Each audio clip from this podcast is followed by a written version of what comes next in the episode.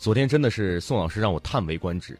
今天早上你测试我一下，发现还是不行是吧？我其实不是测试，我是觉得就是想让宋老师讲讲枪，因为今天早上就是翻这些音效的时候，突然发现了一个音效，就是 MP 五。嗯，MP 五这个我们在游戏里用的比较多啊。，对，这款德国嗯公司生产的这个枪械呢，之前呢它充当那种反恐的呃嗯利器，然后呢，在美国他曾经有一次因为遭遇了相应的这种重装的武装分子，他们嗯身上装了重型的防弹板，然后呢，警这个美国警方拿着 MP 五多次向他进行射击，结果呢发现无法无法击穿。啊，呃，通过这次教训之后呢，美国的这个巡警呢，很多就是把这个枪械改成了这个 M 四系列的。然后呢，因为它的这个火力比较大，当时他们在打的时候，呃，最后是从附近枪械店找了一挺这个 M 六零机枪，才算是勉强把它给压制住了。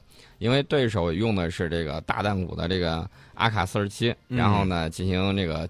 而且是几支枪反复交替扫射，所以说呢，美国的这个警方呢伤亡比较惨重，呃，手中的这种小手枪以及普通的这种冲锋枪无法压制。那它这种 MP 五，你说就是对这种就是重型的装备来讲，用处并不大，对呃，它使用的是九毫米的这个啊手枪弹，它啊，发射的时候，它的这个枪械的这个威力啊，相对突击步枪来说还是要差很多。就是比较轻便而已。吧对比较轻便，射速比较快，然后呢射击比较稳定。嗯，好，感谢宋老师给我们普及这些知识啊，让我们又长见识了哈。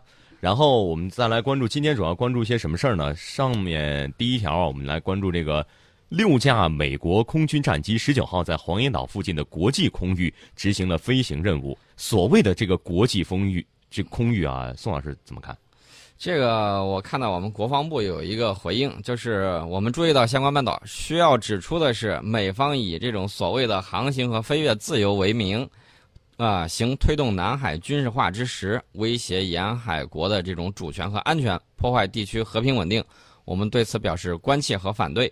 黄岩岛呢是中国的固有领土，中国军队将采取一切必要措施维护国家主权和安全。这个已经给了他非常响亮的一个回应。嗯说到这个的时候，我其实嗯想到了另外一个东西，就是我们在四月二十四号的时候，嗯，这个中国第一个航天纪念日，嗯中国长光卫星技术有限公司呢公布了一段吉林一号视频星拍摄的这个四 K 的极高清彩色动态地面目标监视的这个视频。我觉得未来如果这个卫星继续发展的话，啊，形成了这种卫星组网，然后呢，它现在可以看清楚大概是这个一点三米的这种分辨率。嗯，然后我看它对这个地面动态的这个监视，能够看到这个呃，比如说印度新德里、美国各地还有墨西哥等地的这种视频拍摄是实时监控吗？实时监控，啊然后你能看见这个呃大妈在买菜呃小汽车在高速公路上啊行驶的这种动态图像。嗯那么在视频的后半段呢，我看到这个，我当时有点瞠目结舌啊什么情况呢？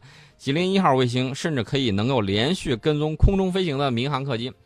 咱这后头如果有一个这个啊视频版，然后呢，嗯我觉得这个摄像头对我就让大家没有看过的看一下，嗯就知道这个东西到底有多厉害了。嗯去年我们在说我们的这个卫星啊，对地面的这种大目标监控五十米，有人说，哎，这能看清航母不能？啊，现在我们小人儿都看得清了呃，现在能看清汽车，啊能，看清汽车，嗯，然后呢，能够连续的跟踪这个飞机，嗯你就跟看那个实时监控一样。对我们现在所谓的，我们现在这个把这个技术用在哪个领域这个这个只是这个公司哦的商业级领域的东西，啊？军用级的咱就不说了，嗯肯定比这个要更水平要高，高端一些。水平要更高。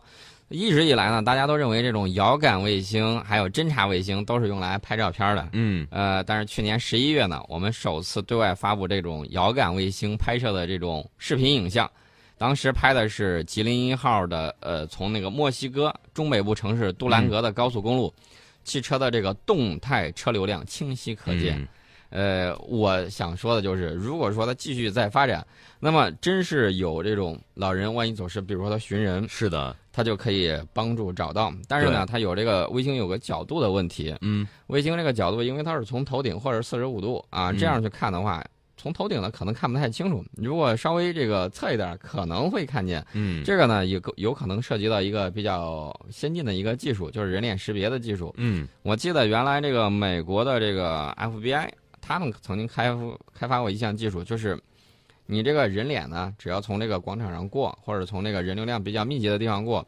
它对你这个图像进行这种呃，就是不是拍摄啊，不是抓拍，是拍摄。这个时候呢，计算机自动就可以把这个脸扫进去。如果嗯有这种犯罪嫌疑人事先已经录入他的这种信息，哦，他就可以把你很准确的识别。准确的识别，在几百万人嗯这个人群里头把你抓出来。对，即便不能准确的识别，最起码可以缩小一个范围，对吧？对，所以说呢，这个卫星的这个发展呢，我觉得还是非常有意思的。是关键是这个军事领域，大家非常想问到的一个问题，就是我们的这个快递，东风快递啊，东风快递里头的冲绳快递、关岛快递，到底能不能准确的给这个航母送上一个？东风快递呢？嗯现在的这个目标，我觉得是越来越清晰了。最起码答案大家已经很清楚。嗯，就是第一，你可以准确的侦察到它。航空母舰可是比那个什么个儿要大得多，比对对对比小汽车个儿大得多了比。飞机都大，上面嗯装那么多飞机呢。对，所以说呢，想看清它们非常的容易，这还是商业卫星，啊，对这还是商业卫星。我们能够看清楚，那就嗯说明侦查你是没有问题的。嗯，接下来数据目标，然后呢，这个整个传送过来，嗯，传递给这个东风快递，那么我们准确的给你送出来一记，你要接得住。对，所以说这个什么六架美国空军战机在黄岩岛附近所谓的国际空域，你就不要再飞了，我们哎看得一清二楚我都说了，这个幼猪这个飞机呢，啊。对地攻击是好的，自保也还行，但是这样说它空战很牛，我从来没有听说过这样的事情。嗯，他如果碰见中国的这种歼击机，会是一种什么样的状况？呃，状况就是被击落呗。啊。呃这种呃，我指的是单独的这种空中格斗啊，嗯。确确实实是不行的。这种攻击机它在空中，它这个机动能力相对来说比较弱，嗯。躲避地面的这种高炮射击还行，嗯。但是你要说它这个对付这个空优战斗机，嗯。那是不行的。因为空优战斗机，呃说几个简单的啊，嗯。呃，空优战斗机比它速度要快，嗯。比它速度快的时候可以，呃，然后这个盘旋率啊，还有这个爬升率都比较高，迅速的就可以在他这个后方站位，嗯，站位之后，他还来不及摆脱，那一发导弹，一发销魂就直接让他去这个海底里头喂王八比你能打，还比你灵活，你跟我玩什么玩？对，所以说呢，这个嗯。东西象征意义比较大，但是实际上并没有什么作用。真牛，你把你的 F 二十二派过来让我看看，是吧？嗯，这个，但是大家要注意一点啊，嗯我们在说到我们这个卫星的时候，大家要注意，请自觉的把这种尖兵啊、嗯实践呐、侦查这些军事敏感词汇替换成遥感、商业、民用这些中性词。啊，它具体怎么用，大家自己理解吧。我我们是为国计民生服务的，啊是，农业普查、嗯，规划测量、水文调查、减嗯震救灾啊，这些都可以那个什么。是，呃，我们在救灾方面，澳大利亚有一次，这个国家这个山火烧了比较嗯，比较大，然后呢，他看不清楚，不知道怎么办，然后就求助于我们，我们呢给他这个是呃拍了很多这种实时的这种嗯。卫星照片，让他们看到这个研判一下怎么样实施很好的这种救火方案。啊、不光是澳大利亚，甚至美国也曾经跟我们打招呼说来帮个忙吧，嗯。在哪个方向呢？在这个非洲、非洲、印度洋这个印度洋靠近非洲这这块地方。啊，美国这个有点问题，说我这个可能很多东西看不清啊嗯，租借我们的卫星啊，帮着他拍拍照片看看，啊，这都是有。所以中国的卫星技术真的是国际领先的呃。应该说在国际上应该排名也应该是嗯前三吧，水平还是不错的。我们这些年发展的比较快，呃，以后大家会看到更多的这种东西。嗯，其实呢，很多人我我觉得他有时候对这个科技新闻他不太敏感，嗯他还觉得我们还是这个呃，相比着日本啊，相比着什么国家比较落后，他还有这种心思。问题是你不关注最前沿的这种科学技术，嗯你不愿意去不断的去学习，呃，人家已经先走了好几步了，你还在原地踏步，或者说你走得慢了，相相物理讲了这啊个相对、相对的，相对速度，你其实就是在倒退的。对对对啊，，就是这么个情况。嗯呃，我们这个到两千年的时候，一共发射过二十五颗歼兵系列的返回式侦察照相卫星。呃，这些卫星呢分成了这个四代，三个系列九个型号。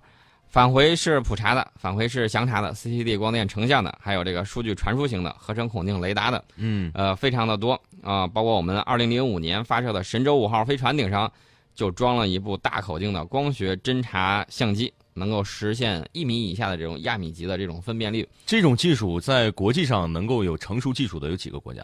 呃，目前来看，成熟技术的俄罗斯算一个，嗯。然后这个美国算一个，咱算一个，基本上也数不出来谁了。呃，再往下欧盟算啊。呃，日本这块儿也还凑合吧，嗯。呃，印度的一箭二十星那种小乒乓球似的就算了，这种如果要这么做的话，嗯。我们的这个发射载荷比它大，嗯。想做这个一箭二百星都可以做出来，但是没有什么实际意义。嗯但是随着现在这个很多很多这种民民用的这种企业啊，它参与到这个里头之后，它现在呢真的是设计出来很多这种小卫星，嗯很小的一点啊，那也就乒乓球大小啊，嗯或者铅球大小。它把这个东西做出来之后，然后它组网，因为很多这种啊，包括这些好一点的这种中学呀、我指的嗯这个科研性能比较强的，他们呢会做自己的这种组网。啊，除了有些高中，我记得美国好像有个高中有这个打算，咱们国家也有。嗯呃，还有一些大学，他们想做的这个实验，你通过这个大卫星，他觉得这个不划算，费用也高，嗯他发射这种小微微小的这种卫星呢，微型卫星，然后它进行组网，一些科学数据呢，它可以简单的这种实验出来，嗯呃，价格呢相对来说也比较低，这也是这个民用方面发展的一个领域，嗯啊、很有意思。所以说完这个空中领域这个事儿啊，我们再来关注这个地面啊。嗯，说现在美国又向叙利亚增派了二百五十名特种兵，这个事儿怎么理解？这个美国的说法是，我要帮助温和派、呃温和反对派打击极端组织 IS、嗯这个军事人员呢，怎么说呢？看他到底是干什么活儿的。嗯呃，我个人觉得呀，他可以干很多种，比如说，他进行那种呃目标的指引，因为嗯我们看到这个美国在打击很多目标的时候，有的时候，嗯。呃比如说激光制导的，呃，激光吊舱，然后指引目标，嗯。但是首先你得发现目标在哪。嗯。其实呢，他的这个特种兵呢，一般情况下会在几公里之外，用这种不可见的这种激光指示器，然后指示目标，嗯。啊、就是人眼不可见的这种指示目标之后呢，然后它呃指引的这个激光制导炸弹进行准确的这种轰炸。嗯。呃，除了这种之外，他们还会干什么活呢？比如说，这个俄罗斯精锐的这种部队也嗯在那个地方，呃，他们会不会交交手，或者是啊，干一些湿活啊什么之类的，这种都有有点小摩擦，我们就不知道了。对，之前呢，美国曾经在这个地方调派了，我印象中如果没有错的话，应该是五百名吧，嗯五百名特种部队成员在这个地方。我当时说，阿萨德，你的防止被人家斩首嗯啊！看来阿萨德的这个卫队保护自己保护的比较好，嗯呃，这种情况也没有出现。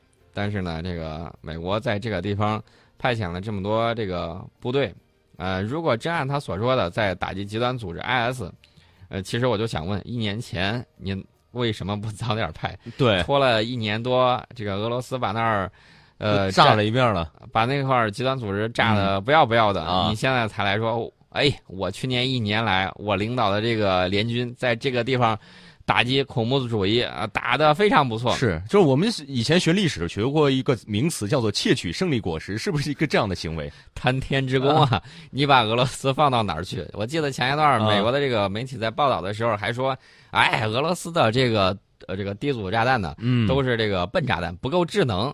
问题是，你那么智能的炸弹，那你早干嘛去了？没有发挥相应的作用。嗯 人家的这个笨炸弹，其实在起相应的这种效果。嗯，所以说呢，你不要考虑这个广告如何，一定要看疗疗效，对看，疗效。所以说这个战斗的民族不好惹啊。嗯，另外呢，我也提醒一下美国，你不要说没事儿老派点什么，这个搞什么所谓的这种自由行动啊。嗯他去年像包括我们在内等十三个国家执行嗯他所谓的这种航行自由行动，嗯，呃，其实呢就是在这儿瞎折腾。就在这种所谓的国际空域，我们瞎飞一飞、玩一玩、转一转，是吗？啊，他其实他说我来了，我又走了，我多次都对啊，我来了，我走了，你打我呀，打我呀，是吧？对，真是哪一天一砖拍到脸上去了之后，那绝对被打的一脸血。就像九品芝麻官，大家都看过对吧？我来了，我又走了，结果方唐镜嘛，啊，其实呢，我觉得这个东西其实是坏事儿可以变成好事儿。嗯为什么这么说呢？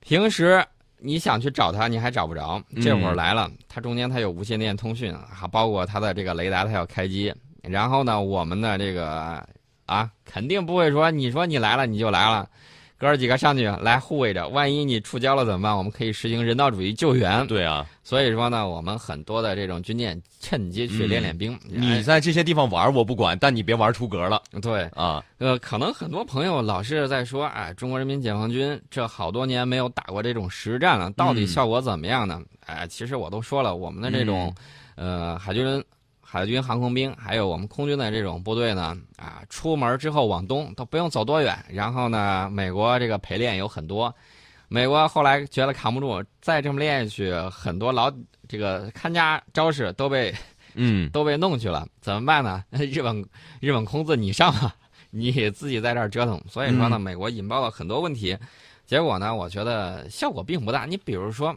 在这个是不是一种刷存在感的行为？我觉得是在刷存在感，其实啊就是拍拍自己这个座儿，嗯世界宝座。对我你看，然后没事秀秀肌肉，对，啊你们千万不要过来啊！这是我我要打你啊！啊，这是我的宝座，你们不要嗯过来。我我倒看到了是一种这个中年男子的这种心虚，嗯，有点这种感觉。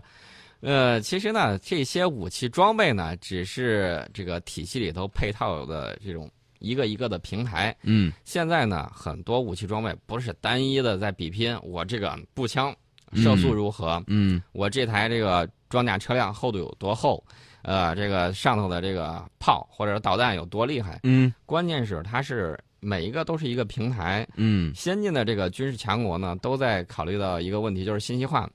我们发现目标，然后呢，这个目标的信息可以告诉你所有的这种部队，你的嗯。空军可以分享，你的海军可以分享，你的陆军也能分享，陆军的各种作战装备都可以了解到这个目标，谁就近，谁的这种火力强大，然后呢，远程的如何覆盖。嗯。我们过去的时候，你看它散的好像哪儿都是，嗯。不像原来那种阵型那么密集，但是呢，它的火力更加的强大、准确和有效。嗯，就是浪费了不浪费多余的子弹。对，其实呢，嗯。我就是在侧面告诉大家，这个什么是体系作战，这嗯只是体系作战的一个侧面嗯。啊、形成一个合力的拳头，有可能呢，这个攻于九天之上，有可能呢，藏于九地之下。嗯呃，这个目标呢，基本上就是这个样子。然后呢，美军在实验的很多，包括它的陆地勇士计划等等，也是抛一个概念。有时候美国喜欢误导，嗯美国、俄罗斯这些大国心里头都非常清楚，下一代武器是什么？下一代武器就是这个定向能武器，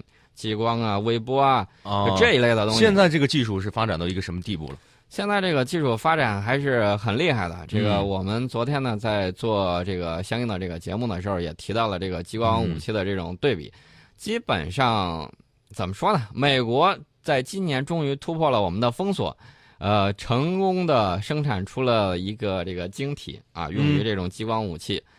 呃，但是呢，我们的这个晶体生长呢，领先它的一代。啊二零零九二零零九年的时候，我们就发现这个东西是一个战略性的这种物资，然后呢，就对美国实施了这种禁运啊，嗯不不让出口这种东西，嗯不能让它获得。然后呢，美国这折腾了，算算二零零九年到现在有多少年？七年了。那七年时间，嗯哎呀，终于突破封锁，获得了自己的这个技术。嗯当然了，我们新一代的这种晶体成长对你七年前我们有这个技术，你现在才获得。已已经比它长得个儿更大。然后呢，大晶体的这个技术呢，我们也突破，就是在这个激光有些晶体应用方面，嗯我们领先它是一代的，就这么一个水平。嗯大国在搞这个东西的时候，有时候他会忽悠，比如说美国经常抛一些概念，啊你看。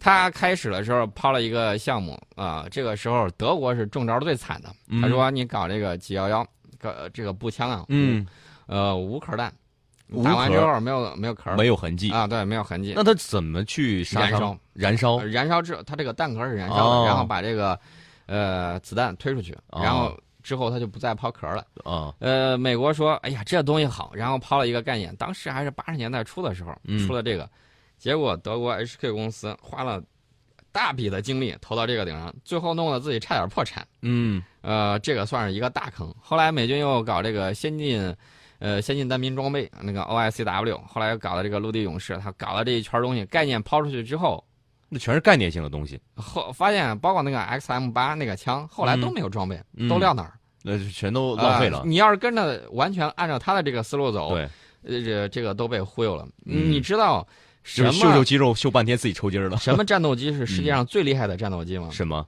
我那天仔细想了一想、嗯 f 三十五嗯为什么说它是世界最厉害呢？它把一票空军强国全给忽悠了，法国、德国、意大利、嗯英国的下一代战机，大家听过这个计划没有？没了。哦为什么呢？当初说美国装备这个我都卖给你们，嗯你们装备就 OK。嗯然后呢，人家都不自己研发了，不自己研发，这些国家所有的五代机计划全部胎死腹中，没有一个出来的。然后呢，美国就是说，你看我现在就是造不了，你们掏钱，再掏银子，我这就是一大坑，慢慢磨洋工，你们爱装备不装备，反正你们现在没有了。对，反正你给我钱就行。所以说呢，我觉得 F 三十五最厉害的就在这儿，嗯在这个没有出事的情况下，就扫平了世界主要军事强国的一整代对舞台。没有打仗就直接胜利了哈。对。